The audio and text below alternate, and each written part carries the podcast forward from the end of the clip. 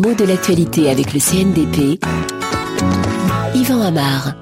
Le débat opposant Sarah Palin à Joe Biden a été largement annoncé, suivi, commenté, et c'est original parce que pour un moment, les acteurs principaux de cette bataille, l'élection américaine, s'effacent et laissent place à leurs seconds. Ce ne sont pas Obama et McCain qui ferraillent, mais Palin et Biden, qui sont leurs colistiers. C'est comme ça qu'on les appelle. Colistiers, un mot qui peut étonner, bien qu'il soit tellement employé qu'on sait tous à quoi il se réfère.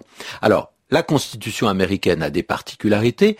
Elle prévoit que le pouvoir exécutif sera assuré par un président auquel s'adjoint un vice-président.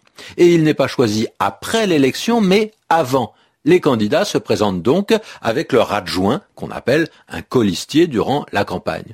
Pourquoi ce mot, qui semble très français? En effet, il est employé dans la vie politique en France lorsqu'il y a un scrutin par liste, par exemple des élections municipales. Eh bien, tous les candidats qui se présentent sur une même liste sont des co-listiers.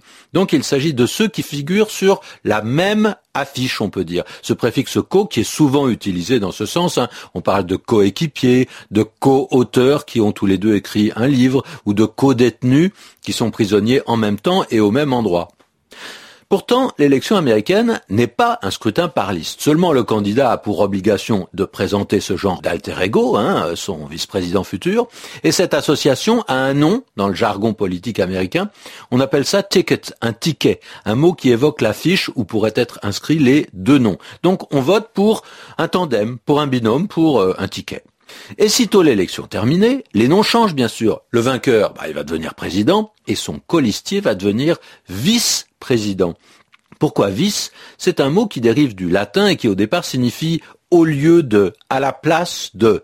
Donc, a priori, il ne s'agit pas d'un président adjoint, mais d'un remplaçant possible. Et en effet, c'est l'une des fonctions principales du vice-président dans la Constitution américaine. Il remplace le président, il prend sa place si celui-ci euh, ne peut remplir ses fonctions jusqu'à la fin de son mandat, euh, une mort prématurée ou ce qu'on appelle un impeachment, une euh, procédure qui dessaisit le président de son pouvoir. Donc, le vice-président fait office de remplaçant possible, pourrait dire de substitut, ou même de double seulement ce mot de doublure, il est employé dans le monde du spectacle et pas dans le monde de la politique. Quant au mot vice, eh bien on le trouve accolé à bien d'autres fonctions avec un sens parfois différent. En français, on parle de vice-amiral, immédiatement sous l'amiral, un vice-roi qui représente le roi dans des contrées éloignées, ou un vice-consul qui remplit les fonctions du consul, mais dans une résidence où on n'a pas prévu qu'il y en ait un.